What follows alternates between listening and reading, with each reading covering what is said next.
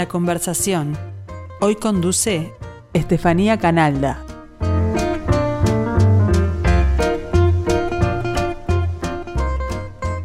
Bienvenidos a la conversación, como todos los lunes, dedicada a libros y a escritores. Hoy nos acompaña la escritora colombiana Pilar Quintana, ganadora del premio Alfaguara de novela con Los Abismos.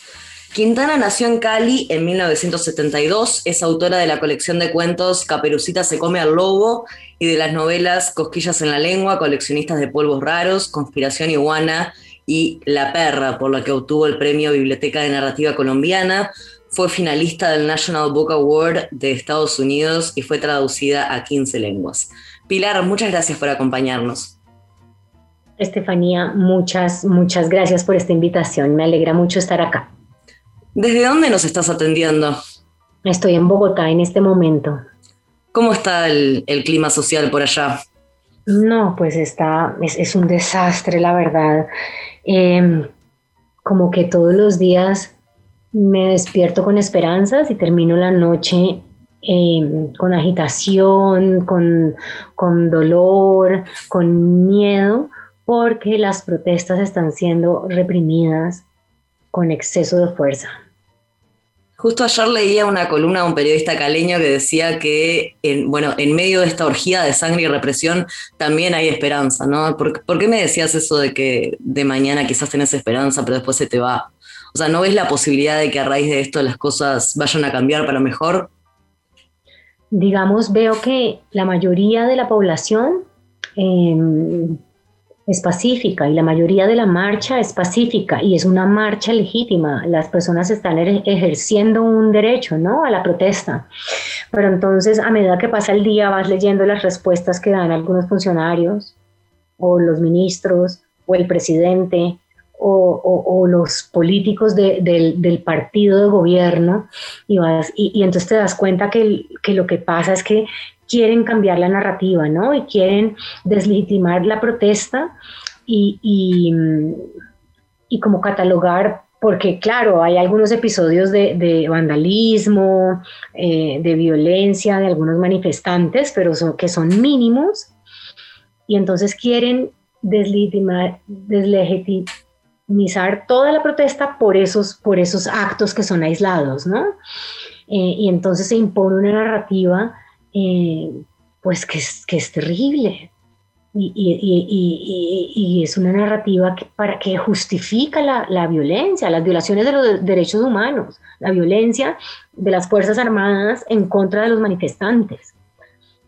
Y por las noches, las, las, protestas de día son pacíficas y por la noche sale el ESMAD, que es el, el Escuadrón Antidisturbios, y sale la policía a reprimir con armas a los manifestantes. Así que ves que no está siendo buena la respuesta institucional. No, yo no lo es y me parece, me parece difícil con este gobierno. Creo que, digamos, el gobierno no se ha sentado a negociar ni a dialogar con las personas que están haciendo el paro. Se, se abrió el diálogo con unas personas que ni planearon el paro ni lo apoyaron en, en sus comienzos, ¿no? Como con unos, algunos líderes eh, que se llaman de oposición, pero que no son los dirigentes del paro, digamos. ¿Cuáles están siendo los principales reclamos en este momento? Perdón que te lleve para este lado, pero bueno, justo eh, en este momento es como, este, es un tema gigante, ¿no? Todo lo que está es un tema gigante, es, es un tema gigante. la protesta empezó el 28 de abril. Eh, como para protestar por la reforma tributaria, que era un proyecto del gobierno, ¿verdad? Era una reforma que subía los impuestos para la clase media. En un momento de pandemia donde la economía está muy golpeada, donde mucha gente ha perdido trabajos, donde mucha gente se está muriendo, y, era una reforma que pretendía poner eh, impuestos a los productos de la canasta básica familiar, a los servicios públicos, Em, digamos, a los servicios funerarios, a, los libros, a la cultura, al cine, que, pretendía, digamos, desfinanciar los estímulos del Ministerio de Cultura, de Proimágenes, para hacer cine o para los escritores. Eh, entonces, bueno, la gente salió a las calles a protestar por una reforma que no le convenía a la gente, Mm, el gobierno la retiró, pero las protestas no han parado. Y las protestas no han parado porque Colombia es un país supremamente desigual, uno de los países más desiguales del mundo, el segundo en la región y uno de los ocho países más desiguales del mundo, ¿verdad? Y la pandemia ha agudizado la brecha social. Eh, hoy en día en Colombia el 40 42% de la población está en la pobreza y los índices que miden la pobreza en Colombia han bajado para que se considere eh, alguien de clase, de, clase, de clase baja, entonces ya, ya no se considera pobre, sino que se considera eh, que pasa el umbral, ¿no? Y, pero aún habiendo bajado esos, esos, esa, medición de la pobreza, el 42% de la población es pobre. ¿verdad? y muchas personas en Colombia no tienen los servicios básicos, no tienen electricidad, no tienen agua corriente, no hay acueductos. Em, la educación universitaria no es gratuita, ¿verdad? Hay personas que no consiguen cupo para entrar a la universidad, hay universitarios que terminan eh, su carrera y solo encuentran trabajo en un call center o en un supermercado, ¿no? Entonces, con la pandemia, esta brecha social eh, se ha agudizado y yo creo que la gente está protestando por, eh, por esta desigualdad. Hay una brecha racial fuerte también, ¿no? Lo hay. Bueno, y también, ¿qué pasa? Este gobierno se eligió diciendo que iban a ser trizas los acuerdos de paz. Y eso es lo que están haciendo, ¿no? Hay líderes sociales asesinados todas las semanas mm, y bueno, tenemos la población afro y la población indígena, que son las poblaciones más empobrecidas de Colombia, que también están en, en la calle protestando, ¿no? Pilar, antes de pasar a los abismos, me gustaría preguntarte sobre la parte de tu oficio de guionista. Justo ayer vi Lavaperros, esta película de la que escribiste el guion junto a Antonio García, un film que dirigió Carlos Moreno, y que habla de una decadencia social bastante extrema, de la que el narcotráfico es una especie de máxima expresión. Decías que habías crecido en la Cali de los 80, una ciudad donde los señores de la droga andaban orondos por las calles y eran respetados por todos. ¿Eso sigue siendo así? Bueno, a finales, a, a principios de los 90, empezó la lucha dura contra los carteles de la droga, eh, desarticularon el cartel de Medellín, mataron a Pablo eh, Escobar y luego siguió el cartel de Cali, desarticularon el cartel de Cali y eh, los Rodríguez Orejuela, que eran los, los, líderes del cartel de Cali, fueron puestos presos y siguen estando presos, ¿verdad? Extraditados. Em, entonces en Colombia se acabó estas estructuras del narcotráfico, los grandes carteles, y empezaron unas estructuras mucho más pequeñas, ¿no? No estas estructuras gigantescas, sino estructuras mucho más pequeñas. En Colombia sí se sigue produciendo cocaína y se sigue exportando cocaína, entonces estas estructuras existen, pero ahora quizás son menos visibles y eh, aprendieron yo creo que a fundirse más en la sociedad y a no ser tan, tan notorios, ¿no? Em, pero están en todos lados, están, están en, el gobierno, están, son tus vecinos, son... Eh, eh, eh, subsiste y, hace, y hace parte. Yo creo que nosotros en Colombia tenemos, estamos en guerra desde hace muchos años, ¿verdad? Y entonces había una guerra contra las guerrillas, una guerra contra el narcotráfico, una guerra que, en la que participan también los paramilitares y las Fuerzas Armadas de Colombia. Y creo que tenemos una cultura de la violencia, ¿no? Donde los asuntos se solucionan matando al otro. Ayer ponía un tuit que es muy triste pero muy verdadero y es que en Colombia hay gente que piensa que los derechos humanos no aplican para todo y que está bien matar a cierto tipo de personas. Y esto no te lo digo, Estefanía, que yo me lo estoy inventando. Yo conozco personas que lo dicen directamente, que me lo han dicho directamente, como ellos eh, debían ser desaparecidos y torturados porque eran guerrilleros, ¿verdad? O a él lo mataron porque era un vándalo porque estaba haciendo grafitis o porque le dio una patada a un policía o porque estaba poniendo un bloqueo. Por eso lo mataron, ¿verdad? Eh, directamente lo, lo, vimos. Entonces hay, hay, hay en Colombia una cultura de la violencia. este, hablando un poco de, de, esta película y de tu carrera ¿no? como, como guionista, Vos antes habías, este, habías dirigido, habías escrito, perdón, eh, telenovelas, habías escrito una serie que se llamaba Cartas a Harrison, que se transmitía en horario familiar y que no podía tener malas palabras, que no podía tener drogas. Te cansaste un poco de eso, que no sentías que fuera, que fuera verosímil o que estuviera tan a tono con la realidad. ¿Por qué decidiste volver para ahí, volver al oficio de, de guionista? Mm, porque queríamos hacerlo en nuestra propia ley escribir una película como queríamos escribirla em, y entonces elegimos un director que fue Carlos Moreno, que le dijimos, oye, pensamos que esta historia es para vos. Y desde el inicio él nos dijo que sí, empezamos a trabajar juntos y de verdad que la hicimos en nuestra ley y pudimos hacerlo en nuestra ley porque eh, nos ganamos unos estímulos de, de proimágenes. Em, y entonces nos ganamos un estímulo de desarrollo de guion y eh, recibimos una beca para escribir durante un año eh, el guion con la supervisión, con la ayuda de un, tutor, ¿no? Eh, y luego nos ganamos un estímulo que se llama el estímulo integral, que es un millón de dólares para que la productora y el director hagan la película como, como quieran hacerla.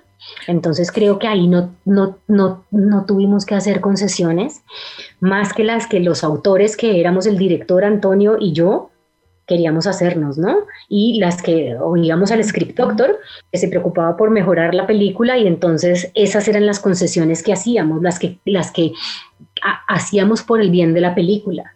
Pero cuando trabajaba en televisión, las concesiones eran, em, digamos, por eso, no, no, era horario familiar, entonces no pueden decir malas palabras unos jóvenes veinteañeros y yo decía, pero ¿cómo no pueden decir palabras si en, el habla coloquial los jóvenes de esa edad pues dicen malas palabras, ¿no? Mm, entonces un poco yo sentía que ahí no podía hacer una historia que me pareciera a mí, me, a, a mí me, verosímil, acá sí. Y este, originalmente decían que la, película esta transcurría en Cali y luego se pasó a, este, a ¿no? A Tuluá, sí. Tuluá, perdón. Sí, Antonio y yo la hicimos en Cali porque los dos somos de Cali, Carlos el director también y crecimos en la Cali, es el territorio que conocemos. Carlos conoce mucho Tuluá porque la familia de su señora es de Tuluá y su hija nació en Tuluá, entonces es una ciudad que conoce mucho y queríamos, con él siempre hablamos y, estábamos muy de acuerdo los tres en que era una película de la decadencia del narcotráfico, no estos grandes eh, capos del narcotráfico de los años 80 y principios de los años 90 que eran eran riquísimos y hasta glamurosos, sino que eran unos traquetos venidos a menos, ¿verdad? En una decadencia tremenda. Entonces quería, la película iba a ser cutre, era una película cutre, y Carlos entonces decidió que la pasa, que, que, pues nos dijo, ¿qué les parece si la ambientamos en Tuluá y no en Cali?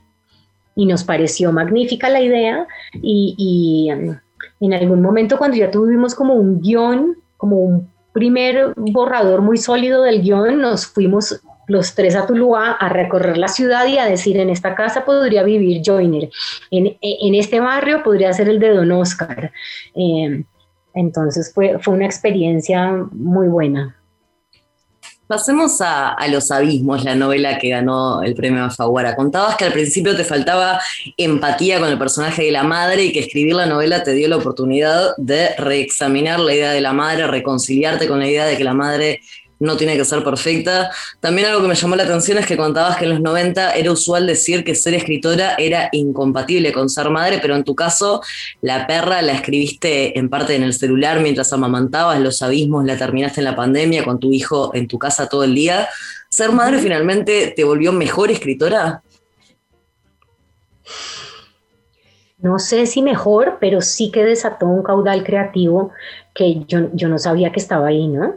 Eh, fue como si me quitaran un tapón y salieran unos temas y unas reflexiones que, que antes, que, que ni, se me habían pasado por la cabeza, que no estaban ahí.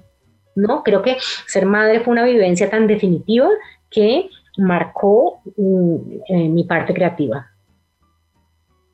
Decías, siempre remarcás la importancia de la terapia, ¿no? nuestra generación hizo terapia, fue psicólogo, miró a su infancia, como no lo hicieron las generaciones anteriores. En los abismos hay mucho de esto de los roles que se les imponían a la mujer en los 70 y en los 80, por supuesto antes de eso también, ¿no? Casarse, ser ama de casa, ser madre. ¿Cómo ves que han variado esos roles desde entonces? Bueno, voy a hablar de una, de una clase media alta, digamos, o las clases medias donde yo creo que sí ha habido un cambio en, las generaciones, ¿no? De las mujeres de mi generación, no se esperaba que fuéramos madres y esposas en primer lugar, sino que estudiáramos. Y nuestras madres y nuestros padres nos recalcaron que debíamos estudiar en la universidad y ser autónomas y poder mantener, mantenernos por nosotras mismas. Nuestras mamás, muchas de las cuales no fueron a la universidad y fueron dependientes de sus esposos y fueron amas de casa, recalcaban que no y nos decían que no tuviéramos hijos, que esperáramos, que esperáramos, que esperáramos. Y entonces creo que ahí tenemos pues unas nuevas generaciones o a partir de la mía quizás sí, la, generación 10 años mayor que yo, mm, mm, también fuimos a la universidad y eso nos permitió, creo que, salirnos un poco de los roles establecidos. No del todo, porque, porque aunque seamos profesionales y, tengamos trabajo y, y, esa sea una parte importante de nosotras, igual se sigue esperando que las mujeres em, se casen y tengan hijos y que además lleven la casa encima de las obligaciones que ellas sean las jefas del hogar, digamos, ¿no? Entonces siga esperando eso, pero permitió que yo, te, yo tenga amigas que no se casaron nunca porque no quisieron, o que no tuvieron hijos, o que tuvieron hijos sin tener un esposo. En la perra está mucho más presente el tema racial y el tema de la pobreza, ¿no? ¿Por qué, ¿Por qué elegiste cambiar esa óptica para los abismos, centrarte más en una familia blanca de clase media alta?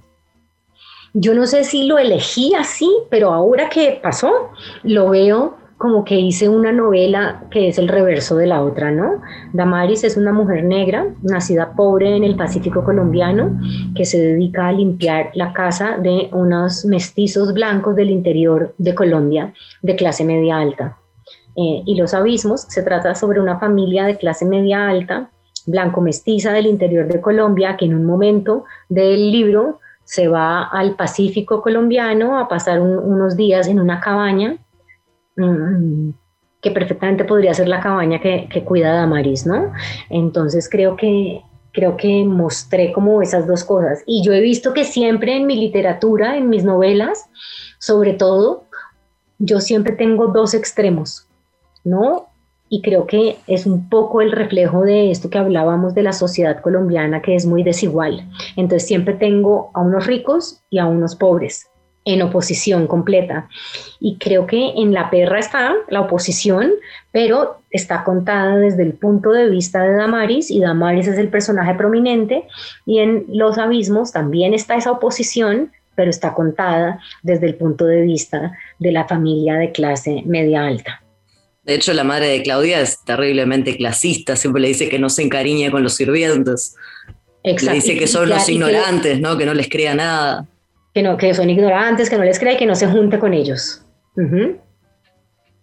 Y ella queda, Claudia, Claudia niña, ¿no? Bueno, porque la madre y la niña se llaman igual, pero ella queda como muy chocada con esto del viruñas, ¿no? Que es como eh, un, mito que introduce esa especie de mayordomo que tienen en, esa casona.